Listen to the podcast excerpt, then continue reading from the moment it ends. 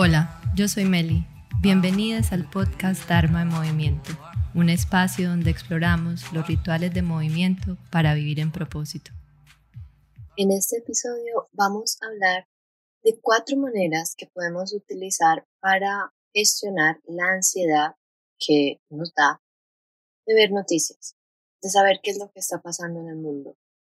Recientemente hemos salido, entre comillas, de una pandemia, por lo menos de dos años dedicados a noticias sobre continuas muertes y los efectos sobre la economía del mundo de una pandemia.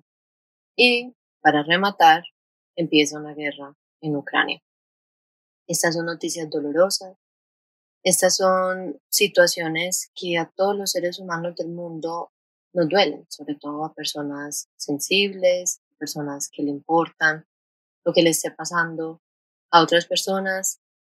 Y creo que eso somos la gran mayoría. Inclusive a las personas que tal vez conscientemente estas cosas no les importen, siempre nos afecta. Porque así es como está diseñado nuestro cerebro. Es un cerebro que ido evolucionando, pero tiene muchos aspectos que siguen siendo bastante primitivos, diseñados para nuestra supervivencia y nos da miedo ver estas cosas y hay varias personas con las que he hablado que luego de escuchar estas noticias se han sentido bastante desmotivadas y creo que para todos. O sea, uno se pregunta, hemos pasado esta situación esperando un mejor mañana y esto es lo que nos trae ese supuesto mejor mañana esa sensación de que estamos, bueno, tal vez en el peor de los casos, al borde de un ataque nuclear y muchísimas otras consecuencias y no dejan de pasar los efectos de la naturaleza que también causan muchas pérdidas humanas, siguen siendo llamados de atención de que tenemos que vivir de maneras diferentes y no dejan de seguir pasando tragedias en el mundo.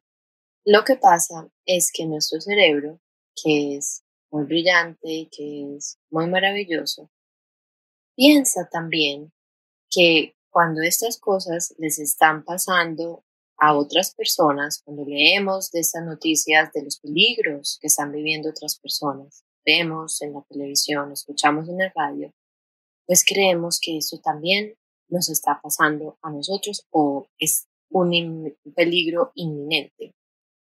Entonces vamos a hablar en este episodio de cómo nuestro cerebro tiene una reacción reptiliana a las noticias y esto cómo puede afectar nuestras vidas. Y finalmente voy a proponerles cuatro maneras de cómo activa intencionalmente manejar nuestro cerebro para que las noticias no nos desmotiven, no nos depriman, y no nos den esta sensación de sobrecogimiento y de ansiedad tan fuerte. Esto conectado con el episodio anterior sobre cómo manejar los momentos de desmotivación. Bueno, aquí tenemos otra causa, le podemos llamar la séptima causa. Pensar que ya, pues, mejor dicho, como decimos en Colombia, se echó a perder, ya para qué más. Entonces, lo primero para entender es cómo las organizaciones de noticias que ganan dinero, los medios de comunicación que lo hacen para ganar dinero, toman ventaja de la manera en cómo está programado nuestro cerebro.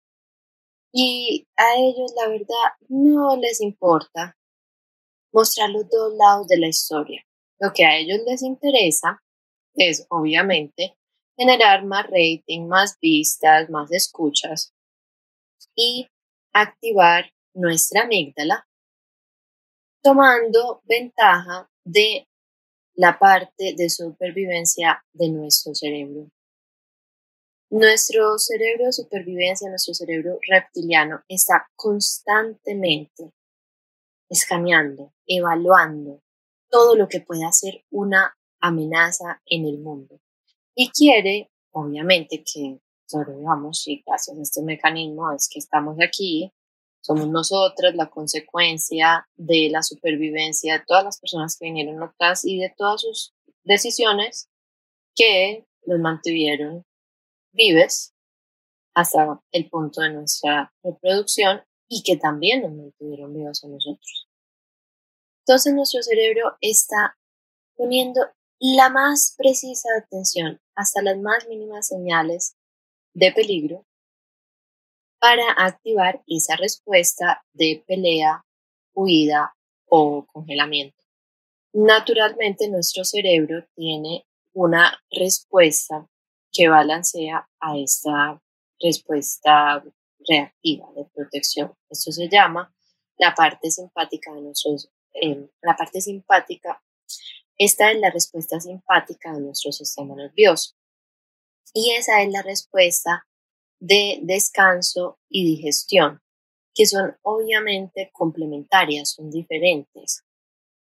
La parte simpática, la respuesta a las amenazas es mucho más sensible que nuestra respuesta de descanso y digestión. Claro, porque si tenemos que sobrevivir, es mucho más importante tener mucha más agudeza a esas señales de que hay un peligro. Si uno es una salamanqueja o un reptil y nota a la distancia la presencia de un águila, esa reacción, ese sistema de alerta tiene que ser mucho más sensible, mucho más preciso, que eso depende de vivir. Esta parte de nuestro cerebro vive en constante atención. Así ustedes no estén parando bolas, si ustedes crean que eso no está ahí, yo no soy así. Ah. Claro, porque esa no es una parte de nuestro cerebro consciente, esa no es la que te está hablando todo el día o la encargada de todos estos otros pensamientos que viven rumiando en nuestro cerebro. Entonces, nuestro cerebro constantemente está haciendo ese scan, está tratando de resaltar estas amenazas y les está haciendo zoom, así como cuando uno le hace zoom a una foto a ver si uno quedó bien, así, constantemente esto está pasando. Entonces tenemos mucha más atención y reacción a eso que puede ser una potencial amenaza que a las cosas que son seguras. Ahí es donde tenemos una decisión. Y ahí es donde es muy importante entrenar a nuestro cerebro hacia dónde queremos que lleve su atención. Entonces, estas empresas con mucho ánimo de lucro toman ventaja y empiezan a publicar las noticias más miedosas, más sensacionalistas, más trágicas, porque saben que nuestro cerebro reptiliano le va a hacer clic. Y entre más hacemos clic, más ellos están ganando dinero por pauta publicitaria y más estamos nosotros reforzando ese comportamiento, entonces a largo plazo esto se vuelve un ciclo virtuoso para las finanzas de estas organizaciones y muy vicioso para nuestra respuesta de estrés. Entonces, cuando hacen estas noticias sensacionalistas, negativas, estas historias que a uno lo ponen así tan triste, lo que ellos hacen es lograr hacernos más ansiosos, más miedosos y muchísimo más deprimidos o desmotivados. Eso no quiere decir para nada que yo le estoy quitando fuerza o que yo le estoy quitando importancia a lo que está pasando en el mundo y a su gravedad y a lo triste que es, ni a ninguna de las emociones que nos pueda hacer sentir. Y tampoco les estoy diciendo que se desinformen. Más bien se trata de cómo nos vamos a informar. Y eh, se trata de decidir ser un consumidor consciente y no caer más en estas trampas de estas empresas. Que uno tenga esa agencia de cómo va a utilizar su cerebro y cómo va a consumir la información. Porque cuando no somos intencionales, entonces les permitimos a estas organizaciones que tomen ventaja y a que nuestro cerebro constantemente sea activado por temor, por peligro. Lo que pasa es que no solamente nos volvemos más ansiosos ante las situaciones que están pasando, sino que aquí viene la ironía más grande, estamos mucho menos preparados para actuar inteligentemente ante lo que está pasando en el mundo y para tener una acción que en verdad ayude o que nos ayude a nosotros mismos a mantenernos a salvo. Por supuesto que la ansiedad cumple una función y es esa función de mantenernos vivos, mantenernos a salvo de lo que sea en verdad eh, peligro. Y en verdad sí hay muchos peligros constantemente. Pero tenemos en el mundo de hoy con tanta estimulación y habiendo una disparidad entre lo que es una amenaza a la vida real o a nuestra integridad y todas las otras cosas que nos están haciendo sentir escasez o peligro o que nos van a sacar de nuestras tribus y no vamos a poder sobrevivir. Entonces tenemos que como poner a nuestra querida amiga emoción ansiedad un poquito como ahí chequeada, mantener la vista. Y preguntarnos constantemente, ¿será que como estoy viendo las cosas es preciso? ¿Será que en verdad estoy en peligro? ¿Será que hay un resultado que no quiero? ¿O es algo que yo estoy imaginándome? Y ahí es donde tenemos la capacidad de elegir cómo vamos a responder a estas cosas que nos pasan. Y también tenemos la capacidad de programar nuestro cerebro, entrenar nuestro cerebro desde los dos medios, desde esa parte cognitiva y también estableciendo una relación muy intencional con nuestro cerebro de supervivencia al que podemos acceder a través de nuestro cuerpo a través de sensaciones que nos hagan sentir que estamos a salvo, que estamos bien. Esas sensaciones que es más bien fácil ignorar, porque obviamente, como expliqué antes, estamos desprogramados para lo contrario. Lo segundo, que viene muy del pensamiento estoico, y es obtener perspectiva de lo relativamente bueno o malo, quién puede decir que es bueno o malo, o lo que queremos o lo que nos gusta, lo que no nos gusta, es ganar esa perspectiva. Y cuando ya entre más en materia en esta parte, es probable que, como a mí también me pasa, y sobre todo cuando empecé a hacer este ejercicio de perspectiva, que vayas a tener una reacción emocional a esta sección Así que mantente atente y mira qué emociones surgen sin juzgarlas y simplemente con curiosidad a ver esto que, pues, según los datos y las estadísticas, no, no las que nos quieren mostrar, las que en verdad están pasando. Y es que el mundo en verdad se ha ido haciendo más seguro con el tiempo. Y ustedes van a decir, pero ¿cómo así? Acabamos de pasar una pandemia donde murió muchísima gente, donde gente todavía está viviendo las secuelas. Y aunque no se sienta así, la verdad es que en promedio la expectativa de vida de los seres humanos ha subido. La mortalidad en los niños ha bajado. La inequidad por ingresos, a la inequidad por ingresos se ha reducido, aunque se haya vuelto a abrir un poco más la brecha recientemente por todas las consecuencias económicas de la pandemia, pero se ha reducido en promedio. Muchas más personas están viviendo en democracia, sino que la democracia sea perfecta, está lejos de ser perfecta, pero definitivamente por ahora ha ofrecido más espacio a los derechos sociales. Los conflictos en el mundo están bajando, aunque no parezca, y se ha observado una reducción importante en la pobreza y la esclavitud. Hay muchas más personas que tienen educación, que se alfabetizan, que tienen acceso a servicios de salud, mucho más que en cualquier momento de la historia. La educación en el mundo continúa mejorando y aquí es donde yo me vuelvo aún más fan del Internet, de la tecnología y de todas estas herramientas que nos ayudan a tener conocimiento. Hay muchos menos niños secuestrados y yo creo que una parte que sí no necesariamente está yendo mejor es la parte de el calentamiento global y la parte ambiental.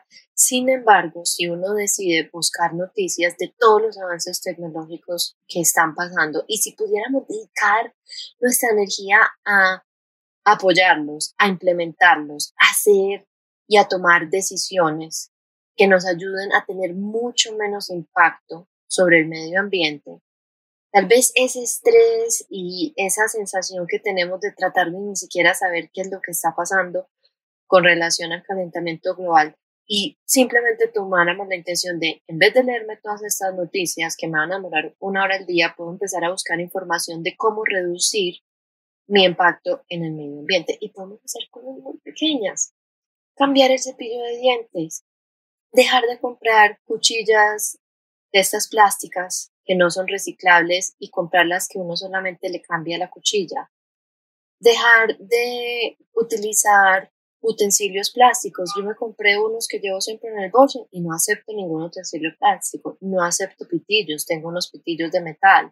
en mi casa los lavo. No, no implica demasiado esfuerzo, pero sí que se siente bien y cada persona puede ir generando un pequeño cambio es el punto que con todos estos pequeños cambios muchas personas me han preguntado y yo se los he sugerido y de esa manera podemos crear un efecto multiplicador. Todo eso porque lo aprendí de otras personas que también vi. Podemos siempre tener un termo con agua en vez de andar comprando eh, botellas de botellas plásticas de agua.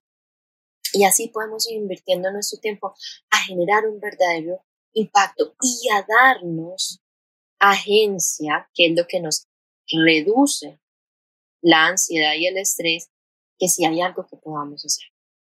La cosa es que precisamente como están diseñados estos medios de comunicación que ahora se han multiplicado aún más por la parte no tan beneficiosa de las redes sociales, que sí tiene unas partes muy beneficiosas, es que nueve de cada diez personas creen que el mundo se está haciendo aún peor.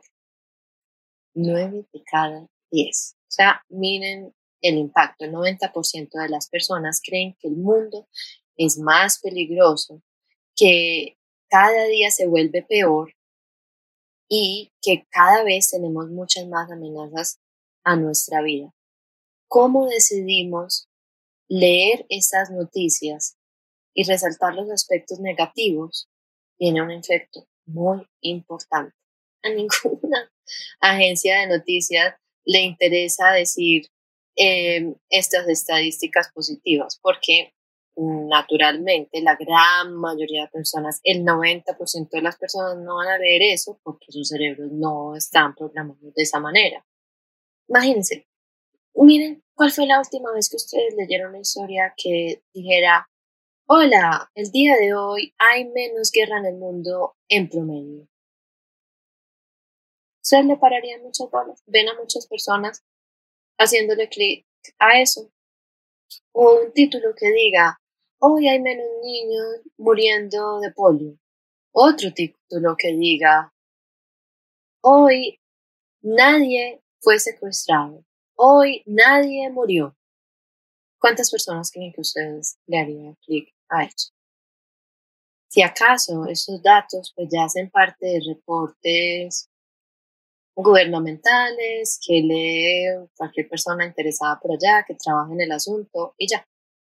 ¿Por qué? Porque esto no enciende la urgencia en nuestros cerebros, como si lo hacen las historias trágicas.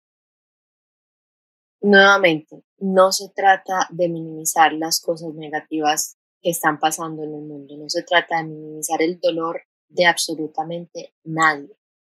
Pero si decidimos consumir esta información intencionalmente y además nos preparamos, preparamos a nuestros cerebros para buscar el otro lado de la historia y también para tomar acción en las cosas que podemos tomar acción, entonces sí estamos haciendo mejor uso de esta información. Entonces, nuevamente es un asunto de decidir a quién le queremos poner más atención. Queremos poner más atención a las cosas que podemos hacer, le queremos poner más atención hacia el progreso y no la perfección porque seguimos siendo humanos. Siempre va a haber espacio a la mejoría. Y siempre va a haber muchas personas que viven la vida en autopiloto, que viven la vida de forma inconsciente y se van a seguir generando conflictos. Pero nosotros, y si probablemente estás escuchando este podcast, es porque quieres ponerle un poco más de intención a tu vida. Y dejar de ser víctima precisamente de este estrés constante, de esta depresión y de la desmotivación que generan. ¿Qué podemos hacer en el día a día para cambiar esta perspectiva? Hay muchas prácticas. La práctica de escribir tres cosas por las que estoy agradecida es muy común y es excelente. Fue una de mis primeras prácticas de journaling que hice creo que por más de tres años, todos los días y todavía lo hago. Em, pero obviamente he incorporado otras nuevas prácticas.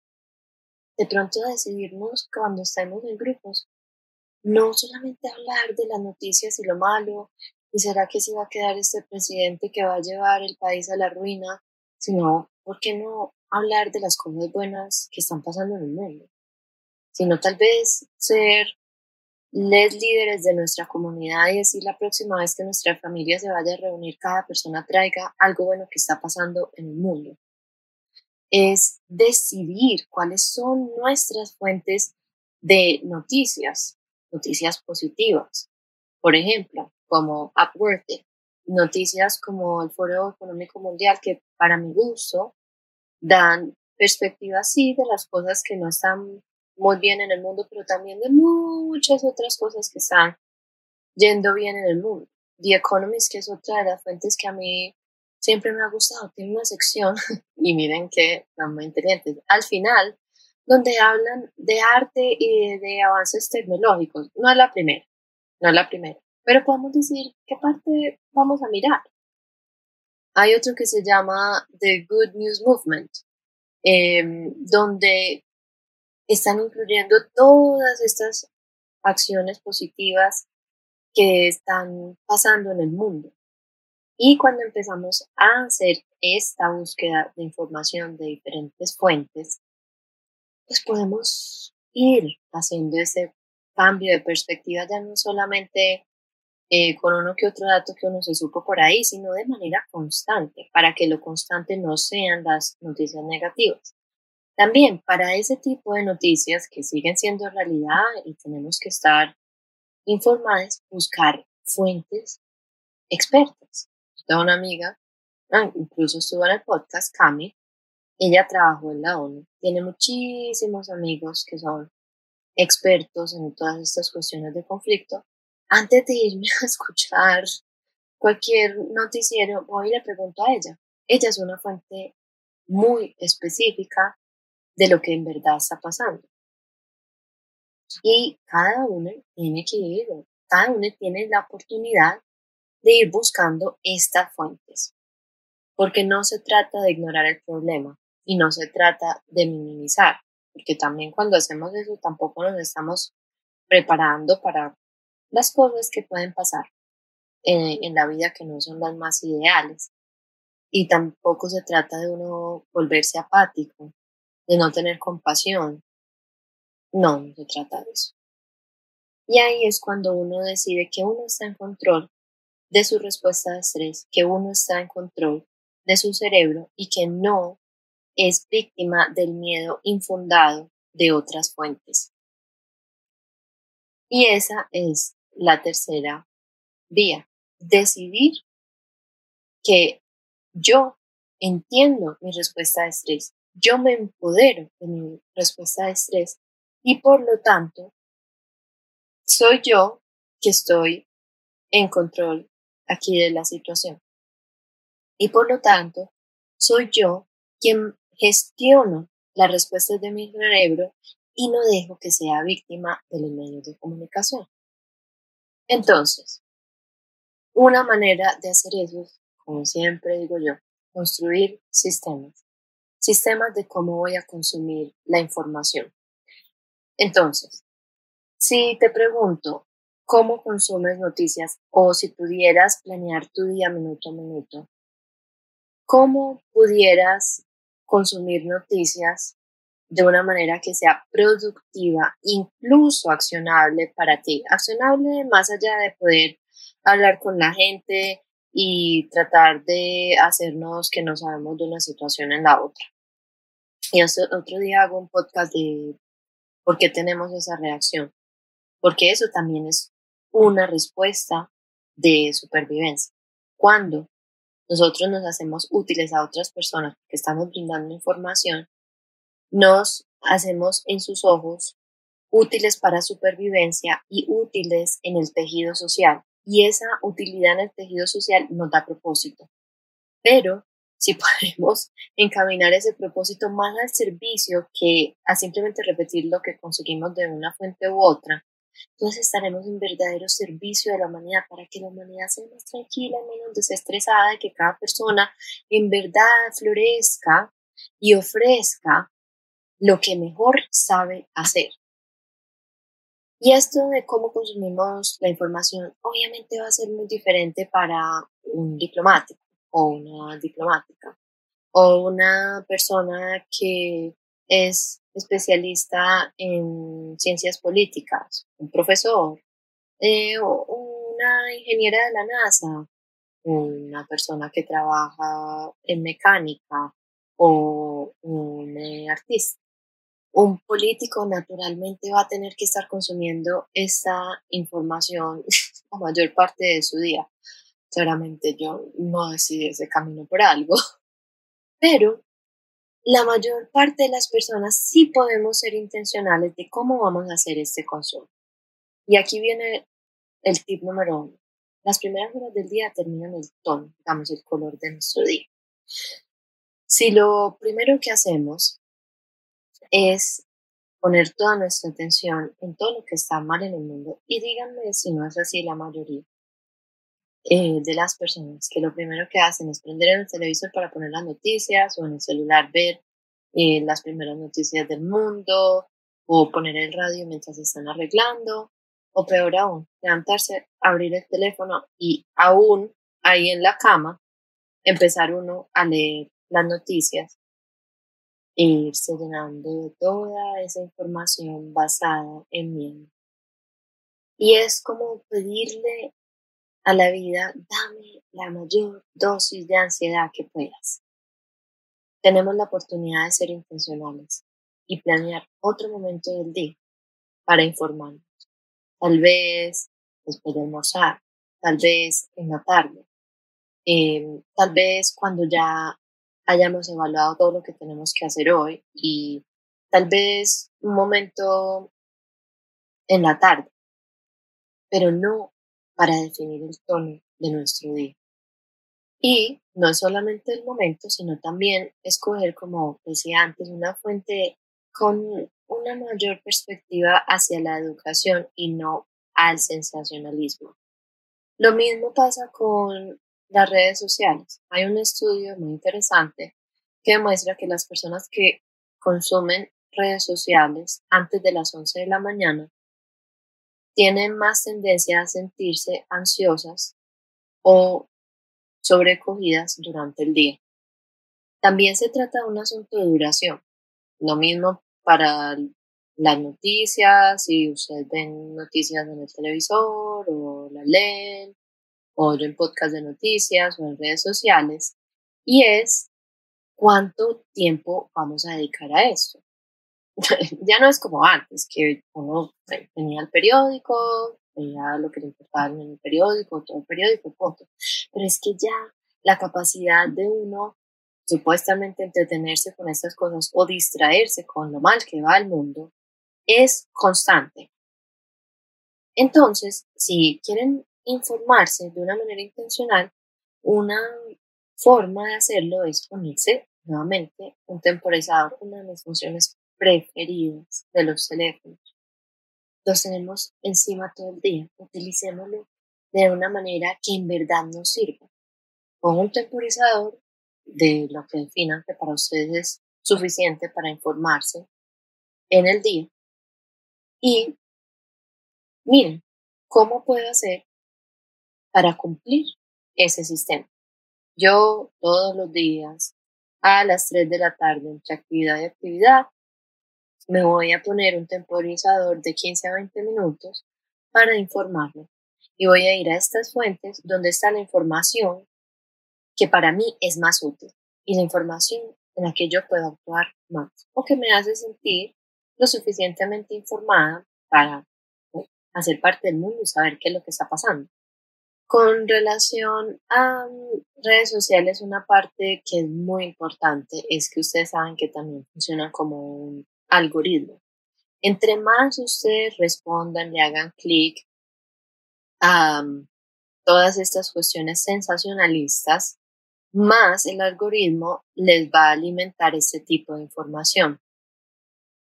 Porque saben que esas son las cosas a las que ustedes le ponen atención. Entre más atención le ponen a esto, pues más facilito ven la publicidad que ellos quieren que ustedes vean, más tiempo están dentro de la aplicación, que eso es lo que las aplicaciones quieren hacer. Y así se va alimentando el ciclo vicioso una vez más. Aquí es donde tenemos, por ejemplo, en un tiempo libre, observar y mirar a quienes estamos siguiendo, qué es lo que está saliendo en nuestro feed y personalizarlo de modo que estemos recibiendo la información que en verdad nos hace crecer y nos hace sentir bien, que nos ayuda a desempeñarnos mejor durante el día a día. Yo desde que hice eso, por ejemplo, con mis cambios de industria, etcétera, yo voy a redes sociales y yo tengo un montón de información súper chévere. Igual me pongo un temporizador, porque obvio me están mostrando cada vez más las cosas que me gustan. Pongo un temporizador porque tampoco voy a ser esclava ni de TikTok, ni de Instagram, ni de nadie. Pero ya no es un lugar donde voy y inmediatamente esto va a detonar ciertas respuestas que generen demasiado estrés en mí. Sobre todo porque las redes sociales, como su nombre bien lo dice, están hechas para que interactuemos. Para mí se han vuelto una super herramienta para mantenerme en contacto con varios amigos que, por el contrario, les hubiera perdido el rastro luego de haber vivido en tantos lugares.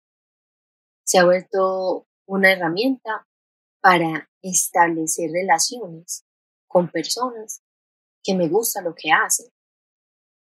Y no solamente un asunto de consumir, consumir, consumir y nuevamente volvernos víctimas de estos algoritmos y de los mecanismos de miedo.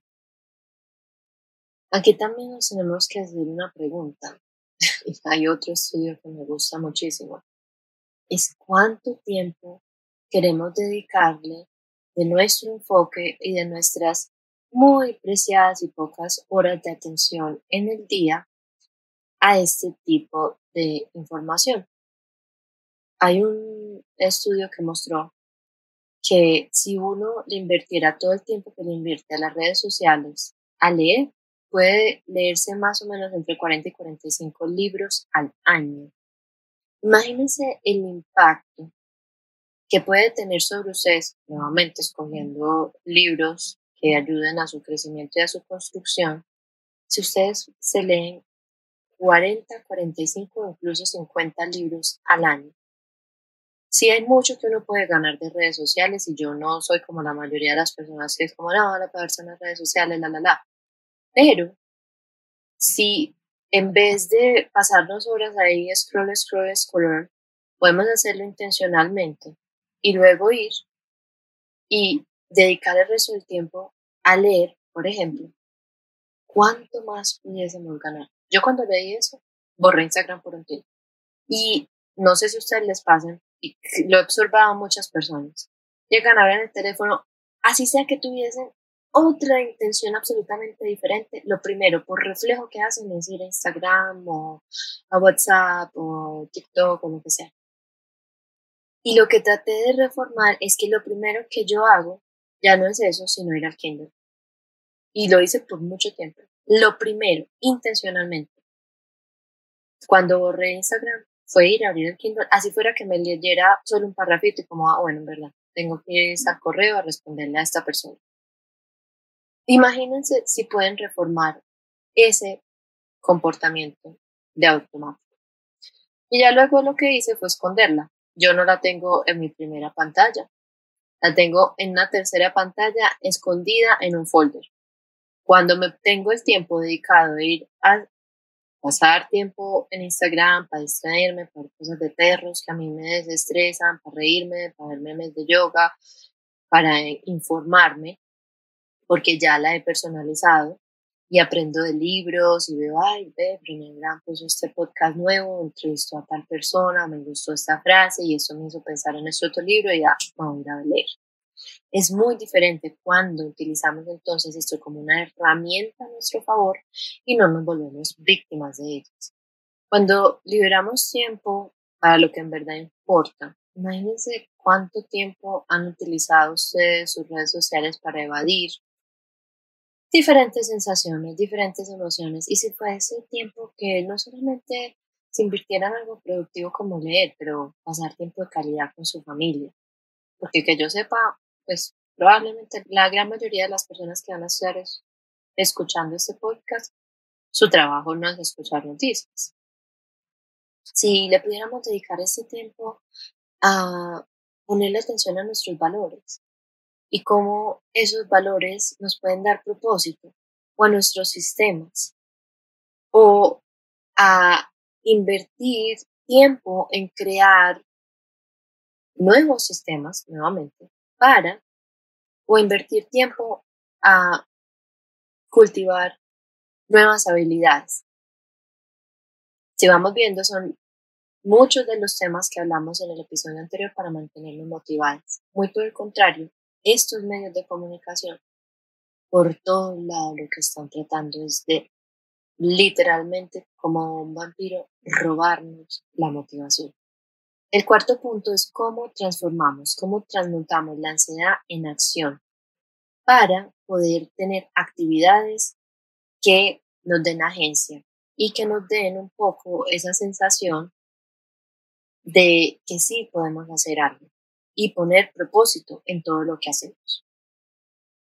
Por la parte de Ayurveda, y en la parte psicológica también es muy claro, que el antídoto principal de la ansiedad es la acción.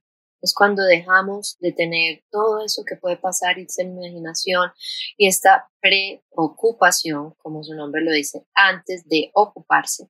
Entonces hay que ocuparse, hay que hacer algo.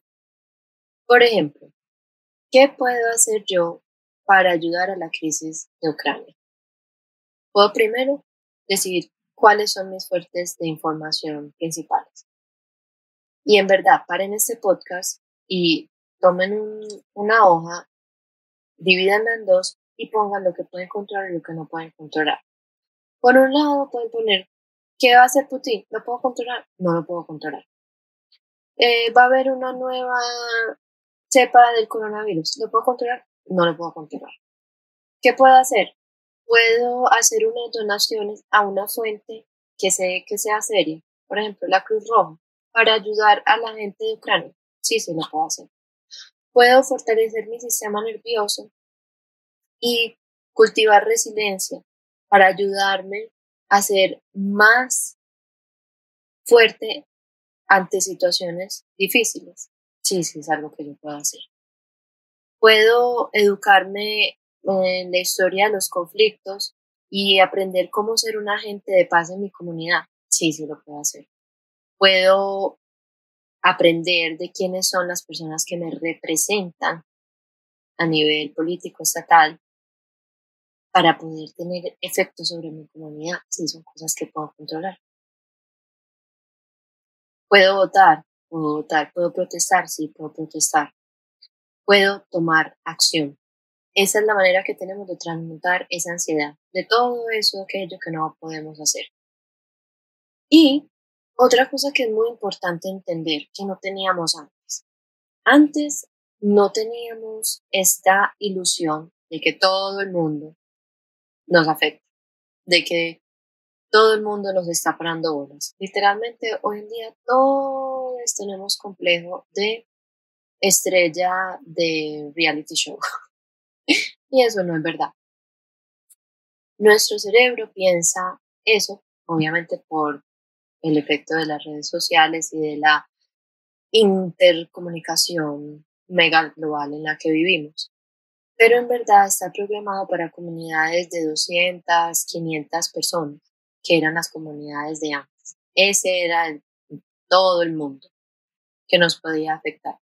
Cuando recibimos información de tantas fuentes, de todo lo que está pasando en el planeta Tierra, nuestro sistema nervioso no tiene manera de procesar eso, no tiene manera de sentir agencia y que hay algo que podemos hacer para ayudar o para evitar todo lo que está pasando en el mundo. Ahí es donde todas las cuatro acciones anteriores son muy importantes para también ayudar a nuestro cerebro que no ha evolucionado en ese sentido. Y en verdad, consumir información de una forma intencional y a partir de ella tomar las acciones que ayuden a nuestra comunidad más cercana, número uno, que tal vez tengan un efecto o que puedan ayudar o aliviar en algo a esas personas que están sufriendo distantes a nosotros, aunque ya no hay casi verdaderas distancias en el mundo. Y ante todo preguntarnos, ¿cómo podemos servir mejor? ¿Cómo podemos seguir cultivando esos dones, esas habilidades específicas que tenemos para vivir en propósito? para servir de la manera que en verdad lo hacemos mejor. ¿Cómo podemos seguir fortaleciendo nuestro sistema nervioso para ser resilientes? Tenemos dos vías muy específicas que parten de nosotros mismos, del trabajo interior. ¿Cómo me hago más resiliente y cómo hago para servir mejor? Si todas las personas en el mundo nos hiciéramos esa pregunta, todos pudiésemos ser verdaderos agentes de paz. Hubiesen menos conflictos. El problema es cuando nos concentramos en todo eso exterior y permitimos que estos agentes exteriores, estos negocios con mucho ánimo de lucro, en verdad definan cómo vamos a actuar y se aprovechen de nuestras situaciones de autopiloto. Así que ahí tienen esas preguntas.